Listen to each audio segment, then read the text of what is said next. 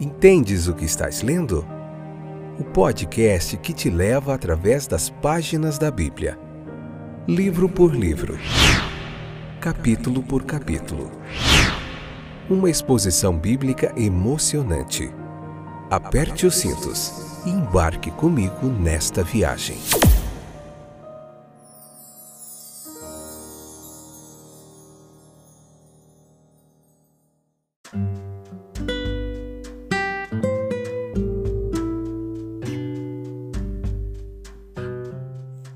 Olá, aqui é o Fábio e estou de volta com o nosso podcast Entendes o que estás lendo? Um momento precioso de reflexão bíblica, de aprofundamento na palavra de Deus para a gente poder aprender mais.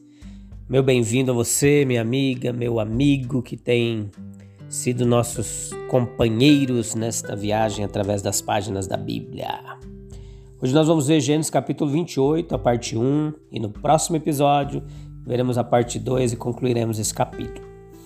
Vamos falar bastante sobre Jacó e as suas aventuras. Vamos lá então. Vida com Deus e vida sem Deus. Gênesis 28, do versículo 1 ao 9 em diante, nós podemos dizer que todo o resto de Gênesis aqui, até o capítulo final, nós vamos ver muito sobre Jacó, sobre os filhos de Jacó, suas provações com Labão, com Isaú, com seus filhos, e também vai ter um foco bem grande na vida de José, que também faz parte da história de Jacó, né? E o verdadeiro motivo por que Rebeca engendrou a partida de Jacó foi para evitar a ira de Esaú. Né? Nós vemos isso no finalzinho do capítulo 27. Mas a sua desculpa para com isso foi que ela queria que Jacó encontrasse uma esposa piedosa. Né? Então, as, as esposas mundanas de Esaú causavam problemas na casa, como sempre acontece quando o povo de Deus casa em desacordo com a vontade de Deus. Na verdade, Rebeca ela planejava fazer com que Jacó voltasse quando fosse o momento oportuno, o momento certo, mas esse plano não deu muito certo, né? Nós vamos ver por quê. Jacó nunca mais viu sua mãe de novo. Mais uma vez, fé é viver sem esquemas. Todos precisamos prestar atenção a essa advertência que nós deixamos aqui que a Bíblia nos ensina. E é maravilhoso quando o filho pode deixar a casa com a bênção do pai. Contudo, Jacó não podia contar com a fé de seu pai. Ele precisava encontrar Deus e tornar, tomar algumas decisões por si mesmo. Infelizmente, Jacó ele vai pagar caro por sua incredulidade e rebelião e ele leva aproximadamente 20 anos para chegar ao ponto de se entregar verdadeiramente ao Senhor. Os versículos 6 ao 9 ilustram o conflito da carne e do espírito. Esaú, a carne, desobedeceu deliberadamente ao Senhor e trouxe sofrimentos maiores para sua família. Observe que Jacó não era um jovem quando ele iniciou essa aventura. Ele tinha no mínimo 77 anos. Gênesis 47, 9 afirma que Jacó tinha 130 anos quando foi para o Egito. José tinha 17 quando foi vendido no Egito e 30 anos quando foi apresentado ao faraó. Assim some os 13 anos que José foi servo, aos 7 anos de abundância, aos 2 anos de escassez e fome, e verá que José tinha cerca de 39 anos quando Jacó foi para o Egito. Isso significa que Jacó tinha 91 anos quando José nasceu. E Gênesis 30, 25 vai relatar que Jacó ele já cumprira os 14 anos de serviço por suas esposas quando José nasceu. Isso indica que Jacó tinha cerca de 77 anos quando começou a caminhar por si mesmo. Né? Depois do no capítulo 28, do versículo 10 ao 22, nós vemos o sonho de Jacó, né? onde as revelações foram concedidas, supunha-se que seriam repetidas. O travesseiro de pedra sobre o qual ele repousava a cabeça cansada pode ser transformado pela, pode ser transformado pela visitação de graça divina no lugar do encontro entre o céu e a terra. Os raios da manhã, rompendo o refúgio sombrio da noite, são transfigurados em um sonho de bênção da aliança. A escada colocada na terra, onde o topo alcançava o céu, anjos de Deus no caminho da mediação, subindo e descendo, realizando as necessidades e serviços do homem de Deus, trazendo as mensagens de consolação, as concessões de ajuda e libertação. Eis que o Senhor estava acima disso, como a fonte de todas as bênçãos, estando pronto para trabalhar por seus escolhidos. Essa é a primeira comunicação direta de Deus a Jacó, a primeira de uma longa série de revelações das quais ele foi o destinatário. É uma renovação da aliança feita com seus pais. É uma republicação das promessas de Deus à família de Abraão, aos seus descendentes. Mas precisamos ouvir o Senhor nos dizer: Eu sou contigo, não te deixarei. Especialmente quando nós estamos na jornada da fé, quando estamos obedecendo ao mandamento de Deus e do Pai e da Mãe, falando em seu nome, um lugar como o que Jacó encontrou pode ser dado a nós. Seguindo nossa jornada através do deserto, em certo lugar, pensamos que estamos apenas entre situações adversas onde podemos encontrar apenas problemas, mas surpreendentemente o Senhor está naquele lugar. Embora não saibamos até que ele se revele. Então, ao percebermos a sua presença, choramos de alegria com gratidão e gritamos como Jacó: Esta é a casa de Deus. Nossa vida comum ela pode ser inundada de repente pelas manifestações do Espírito de Deus, assim como foi com Jacó, né? Isso pode também acontecer nas nossas vidas. O céu aberto, a visita, os anjos, a visão do trono de Deus, a casa de Deus, a porta do céu.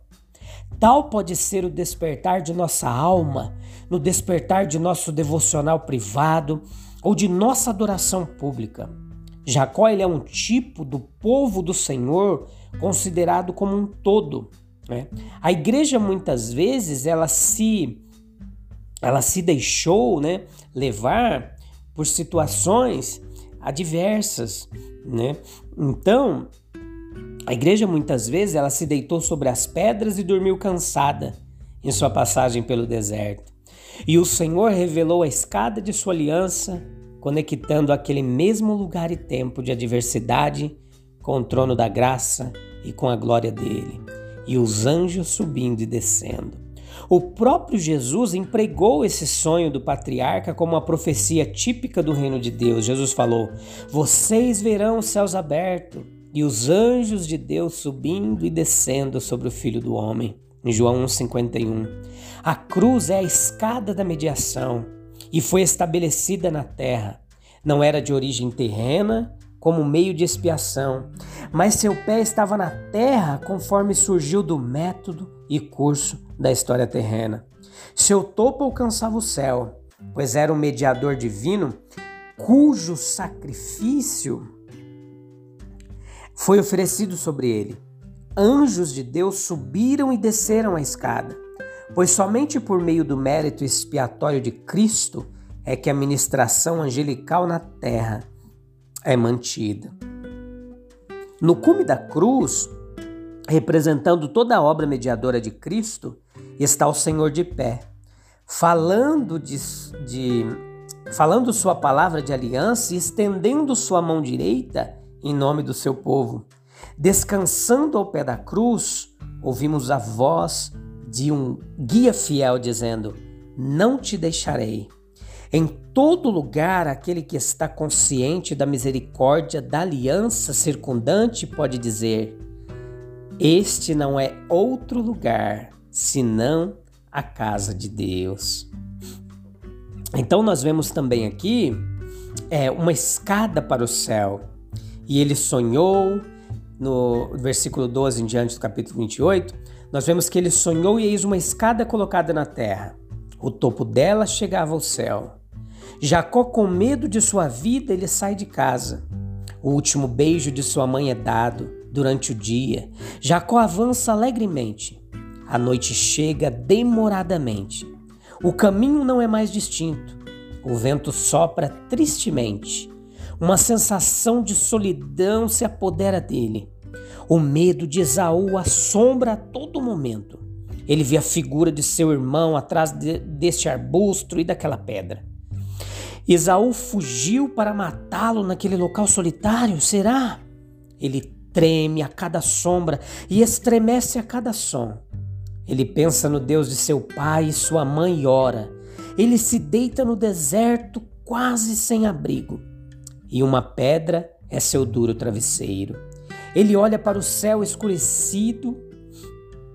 Ele olha para o céu escurecido, clareando e brilhando apenas com as estrelas silenciosas. Mais intensa se torna a sua solidão, pois as estrelas não têm voz para ele. Jacó, que gostava de enganar, sente profunda saudade de casa, saudade que aumenta quando ele se lembra de sua mãe Rebeca, as refeições que ela fazia e podia sentir até o cheiro do jantar quentinho. Para o idólatra e carnal Esaú, quão pouco Deus pode oferecer, né? Então, nós vemos que um paraíso é aquilo que todos os homens procuram, seja na forma de negócios ou prazer, ou política, ou literatura. Até mesmo os céticos têm seu paraíso em sua dúvida e orgulho intelectual. Aquilo que é nosso objetivo mais elevado se torna o nosso céu. Como a água não pode subir acima de seu nível, o céu de alguns não pode estar acima dos seus pensamentos.